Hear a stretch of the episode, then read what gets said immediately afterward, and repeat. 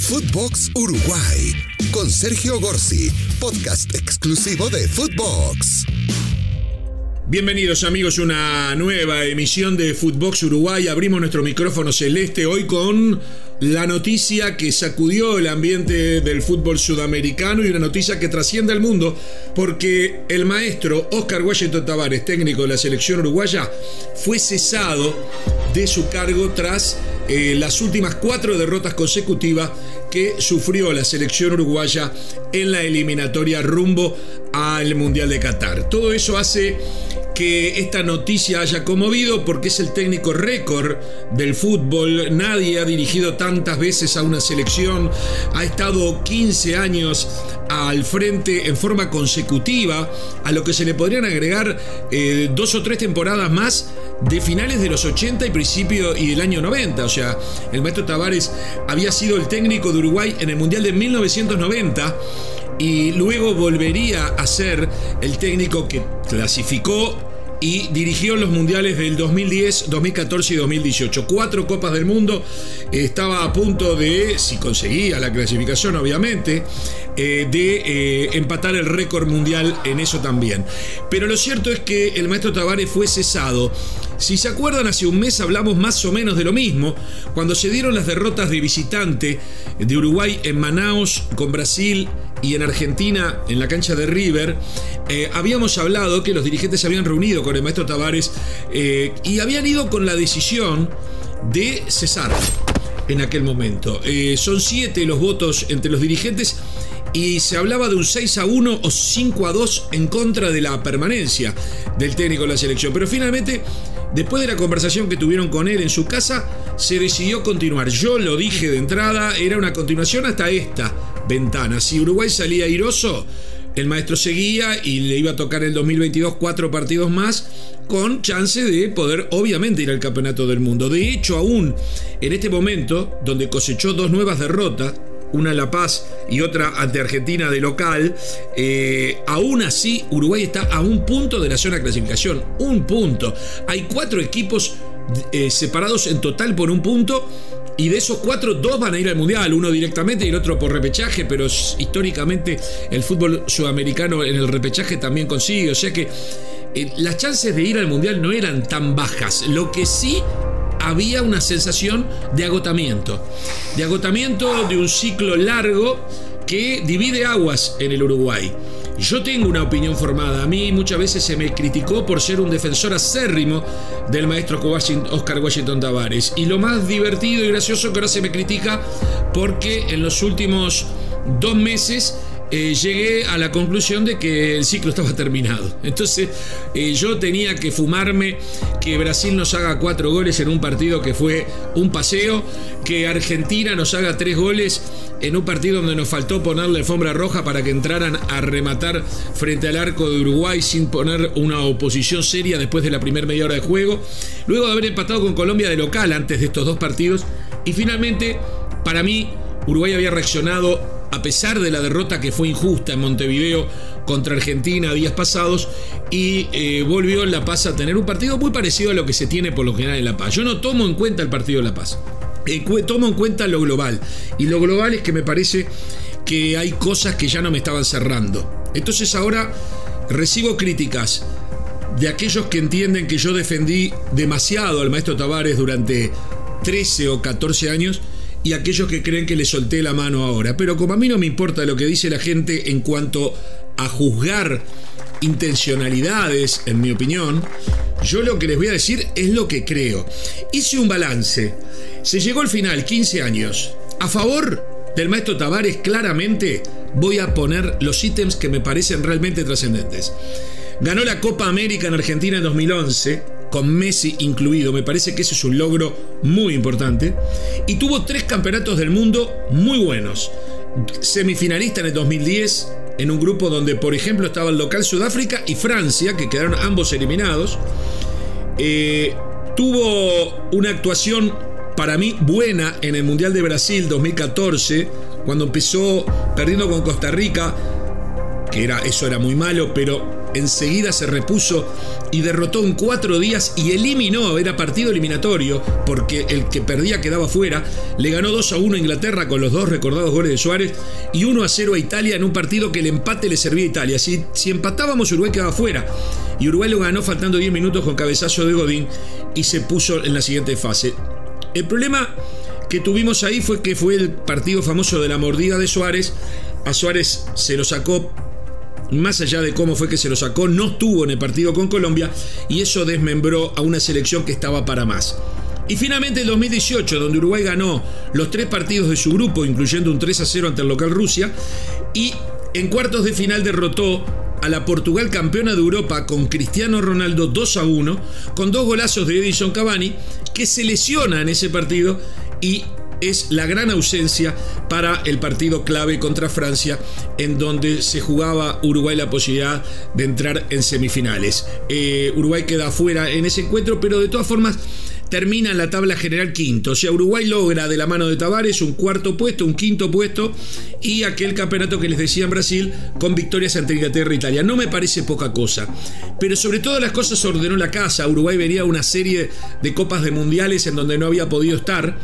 Yo no voy a entrar a la comparación de cómo eran las eliminatorias, porque las eliminatorias antes se jugaban de otra manera, pero en definitiva, más allá de todo, Uruguay había estado fuera en el Mundial de 2006, había estado con poco éxito sin pasar la primera fase en el 2002 y si vamos más atrás había estado fuera en el 94 y en el 98. Era demasiado eso que le estaba pasando a, un fútbol tan glorioso como el uruguayo y él ordenó la casa, cerró la, llave, la puerta de la concentración que se llama Complejo Celeste, los dirigentes prácticamente no tenían ni voz ni voto y eso hizo que pudiese desarrollar un trabajo con un equipo como el profesor Herrera y dos colaboradores eh, entrenadores como Celso Otero y Mario Rebollo blindando lo que era la selección uruguaya y dando estos resultados que acabo de mencionar. Una Copa América, tres mundiales muy buenos y partidos eh, trascendentes, victorias históricas ante equipos de gigantes del fútbol mundial como puede ser Inglaterra, Italia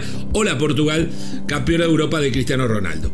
¿Qué tiene en contra? Eso es a favor. ¿Qué tiene en contra? Flojas Copas América en Chile 2015 espantosa en el 2016 en Estados Unidos, donde ya en el segundo partido perdió primero con México que podés perder, pero contra Venezuela perdió y quedó eliminado. Ya el tercer partido contra Jamaica no tenía ningún valor porque ya estaba eliminado. Tuvo una Copa América aceptable contra en el 2019 en Brasil. En esa Copa América creo que el VAR nos jugó una mala pasada anulando algún gol cuyo video jamás se mostró para ver dónde estaba el offside de Cavani, pero dejémoslo ahí, Uruguay queda eliminado con Perú. No fue tan mala esa Copa América del 2019, pero no se llega a ningún objetivo y en esta última del 2021 fue muy, muy flojo lo de Uruguay. Cuatro Copas Américas para un país que ha ganado 15. Para un país que hasta que empezó esta Copa América era el único que había ganado 15. Contra 14 de Argentina y 9 de Brasil. Era demasiado estar cuatro en seis años, cuatro Copas América fuera de las semifinales. A ver, Perú llegó a las cuatro semifinales, Uruguay no llegó a ninguna. Lo digo Perú con todo respeto. Entonces, esa es la parte floja en Copas Américas. En eliminatorias no voy a poner como éxito el clasificar porque en América, en Sudamérica van 5 de 10 y una camiseta gloriosa como la celeste con 4 estrellas mundiales y 15 Copas América no puede festejar una clasificación en donde van 5 de 10. Creo que las eliminatorias tuvieron puntos débiles. No es la primera vez que estamos en esta situación de estar séptimo a poco del final lo pudimos revertir, pero Uruguay se transformó en el campeón de los repechajes, contra Costa Rica primero, contra Jordania después, solamente en el Mundial pasado pudo ir sin repechaje, y sobre todas las cosas cosechó demasiadas derrotas contra Argentina y Brasil. Eso fue un debe. Para Uruguay y para el fútbol sudamericano los partidos entre Uruguay, Argentina, Uruguay, Brasil son clásicos. ¿Y no cuántos clásicos es aceptable perder? Pues bien, acaba de perder en cuatro meses, cuatro clásicos. Perdió con Argentina, Uruguay. Yo no digo maestro Tavares, dirigido por Tavares, pero Uruguay perdió contra Argentina la Copa América y luego perdió en pocos días contra Argentina y Brasil de visitante y un mes después contra Argentina Montevideo. Es demasiado, no lo resiste ningún técnico. Y creo que así como pongo a favor que ordenó la casa, Pongo en contra que no deja un sucesor.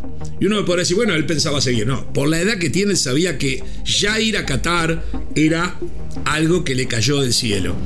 Eh, todos creímos que en el 2014 se terminaba el maestro Tavares y él siguió y hizo un buen, insisto, que hizo un buen Mundial 2018, aunque en el medio tuvo dos Copas América flojísimas, muy malas. Pero no deja sucesor. Tuvo técnicos juveniles, Diego Aguirre en su momento se fue y no, no quedó ni cerca de, todo este proceso. Pero luego tuvo a el ingeniero Berseri que llevó a Uruguay una final mundial sub-20 que se tuvo que ir.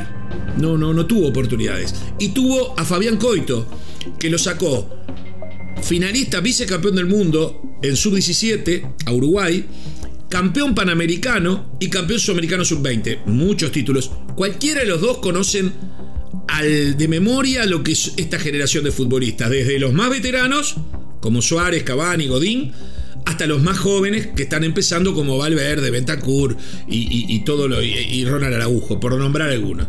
En definitiva, alguno de ellos tendría que estar ya pronto para entrar en lugar de Tavares, pero aparte no porque se lo echa Tavares, sino porque el propio Tavares debió haber, eh, haberlo designado. Sin embargo, se fueron yendo, se fueron yendo, y algo me dice que él nunca, algo me dice no, él nunca quiso ser lo que en algún momento fue Bilardo en la Argentina o Menotti es hoy en Argentina, una especie de director de, selección nacional. Esa Scaloni lo elige Menotti.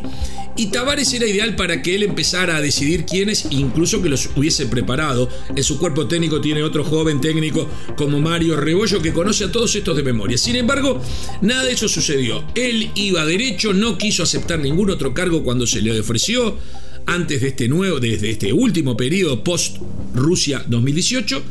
Y bueno, eh, no le salieron las cosas. Yo creo que perdió la adhesión de futbolistas, nadie lo va a poder comprobar, nadie lo va a decir, nadie lo va a reconocer, pero a mí que Cavani no haya estado, estaba en Uruguay, no estaba lesionado de gravedad, digamos, estaba, no podía jugar pero que Cavani se haya ido a su salto natal 500 kilómetros al norte en lugar de ir al estadio a estar con sus compañeros en un clásico contra Argentina, en un partido crítico para Uruguay, me parece una señal, ni siquiera lo estoy criticando a Cavani, me parece una señal de, que algo se estaba quebrando.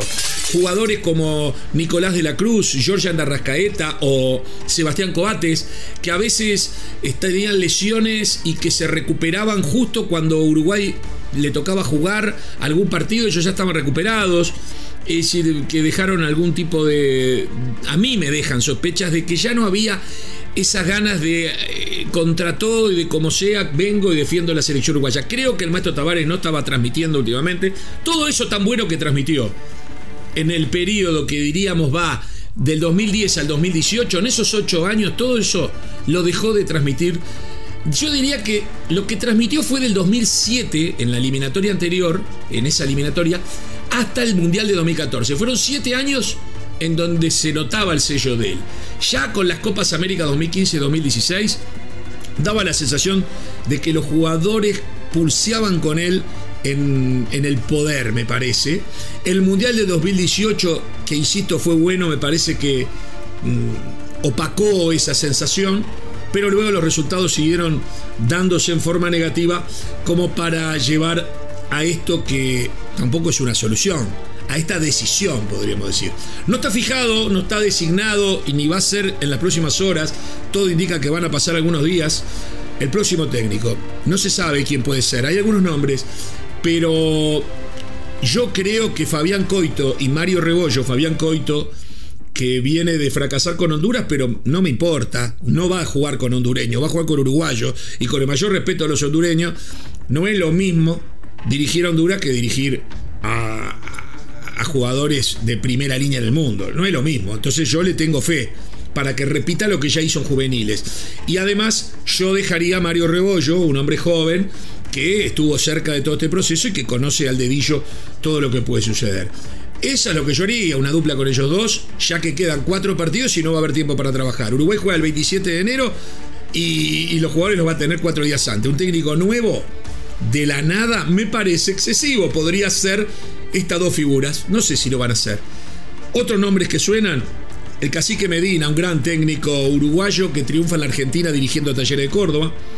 Diego Aguirre, que ha logrado eh, actuaciones importantes, sobre que ya dirigió la juvenil de Tavares, pero anterior a Sudáfrica, del 2010, hace mucho tiempo, pero que ha dirigido en varios lugares del mundo, está dirigiendo el Internacional de Porto Alegre y ha logrado muy buenas cosas con Peñarol, incluso llevó a Peñarol al final de una Libertadores allá por el 2011.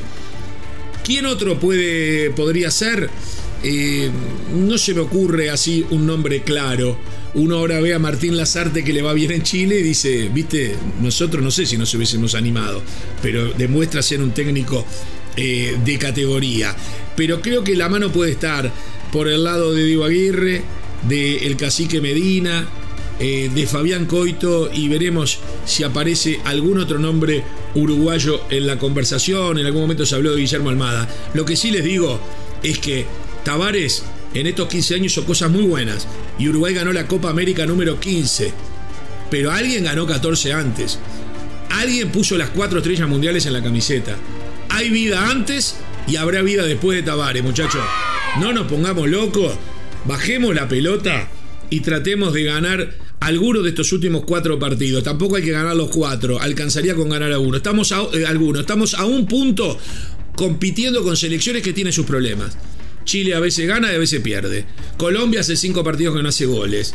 Perú a veces está y a veces no. Muchachos, eh, los jugadores van a hacer lo mismo. Armemos el equipo con la razonabilidad eh, más, este, más razonable, valga la redundancia, y discúlpenme esta licencia, pero usemos el sentido común, que no es el más común de los sentidos, y hagamos un equipo que nos saque a flote. Uruguay podía haber clasificado igual con el Maestro Tavares, sí, pero también puede clasificar sin él. ¿eh? Hay vida y la seguirá viendo. Hubo, hay y la habrá más allá del Maestro Tavares que mereció irse de otra manera. Pero bueno, él no quería, no aceptaba ninguna otra cosa que morir abrazado a la bandera. Que pase muy bien, nos reencontramos la próxima, los próximos días para ver qué novedades nos trae este fútbol uruguayo que tanto amamos. Gracias, cerramos el micrófono celeste. Footbox Uruguay con Sergio Gorsi, podcast exclusivo de Footbox.